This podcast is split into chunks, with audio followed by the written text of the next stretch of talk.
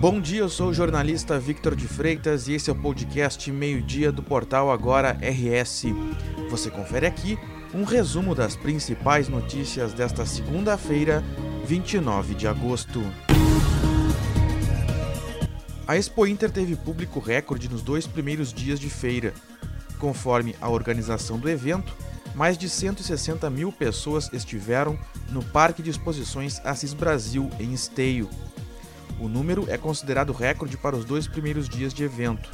Os portões da feira, que ocorre até dia 4 de setembro, estão abertos das 8 horas da manhã às 8 e meia da noite.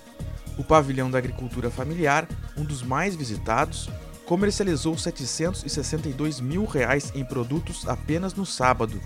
O crescimento foi superior a 70%.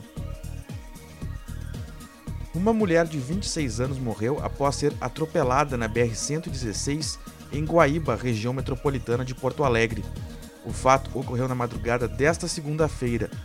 Segundo a Polícia Rodoviária Federal, ela era passageira de um veículo que havia capotado na rodovia momentos antes. A vítima havia sobrevivido ao acidente e saiu do carro, sendo atingida por um veículo que passava pela rodovia logo depois. Seis pessoas estavam no carro, um Peugeot 207 de cor preta. Elas voltavam de uma festa quando o motorista tentou entrar no acesso lateral de um viaduto. Mas ele não conseguiu realizar a manobra, o veículo saiu da pista e capotou. Quatro pessoas, entre elas a vítima fatal, estavam no banco de trás do veículo. Dos seis ocupantes do veículo, além da vítima fatal, três ficaram feridos, dois deles em estado grave outras duas pessoas saíram ilesas. Os feridos foram socorridos pelo SAMU. Em seguida, foram levados a um hospital para receberem atendimento médico. O motorista do carro que causou o atropelamento fugiu. Também na madrugada desta segunda-feira, uma pessoa morreu e outras cinco ficaram feridas durante um tiroteio na saída de uma casa noturna. O caso ocorreu na Avenida Getúlio Vargas, bairro Bela Vista, em Alvorada, região metropolitana de Porto Alegre. Segundo a Polícia Civil, o suspeito da autoria do crime é uma pessoa que havia pedido para tirar foto com o artista que havia se apresentado na casa noturna naquela noite. O artista estava acompanhado de outras pessoas e ia em direção a um carro que realiza transporte por aplicativo. O suspeito realizou disparos no momento que se seguiu a abordagem. O alvo seria o artista, porém, os tiros acabaram atingindo um homem que comprava um cachorro-quente perto da casa noturna. Ele veio a óbito no local. A vítima ainda não teve a identidade divulgada. Entre os feridos, uma pessoa está em estado grave. Até o momento, ninguém foi preso. O autor dos disparos entrou em um veículo e fugiu em direção a Viamão. A Unidade Básica de Saúde Rubem Berta, na zona norte de Porto Alegre, voltou a abrir nesta segunda-feira. A execução de um homem próximo ao posto fez com que o atendimento fosse suspenso na última sexta-feira.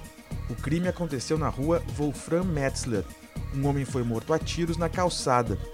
Além desta unidade, uma escola também suspendeu as atividades depois da ocorrência. Um dia antes, na quinta-feira, a unidade Venceslau Fontoura também precisou ser fechada após tiros serem registrados. O local fica no bairro Mário Quintana, próximo da região onde o crime de sexta-feira aconteceu. O frio segue predominando no Rio Grande do Sul nesta segunda-feira. Uma massa de ar frio de origem polar segue atuando no território gaúcho. A segunda-feira começou com temperaturas próximas a zero grau em algumas regiões. Em Bagé, houve geada e a mínima registrada foi de 2 graus. São José dos Ausentes, na Serra, registrou 1 grau negativo. Na parte da tarde, o chamado sol de geladeira não ajuda a esquentar muito. A tarde será fria no estado. Em Porto Alegre, a máxima será de 14 graus. As temperaturas ficam baixas, mesmo com o tempo aberto na maioria das regiões.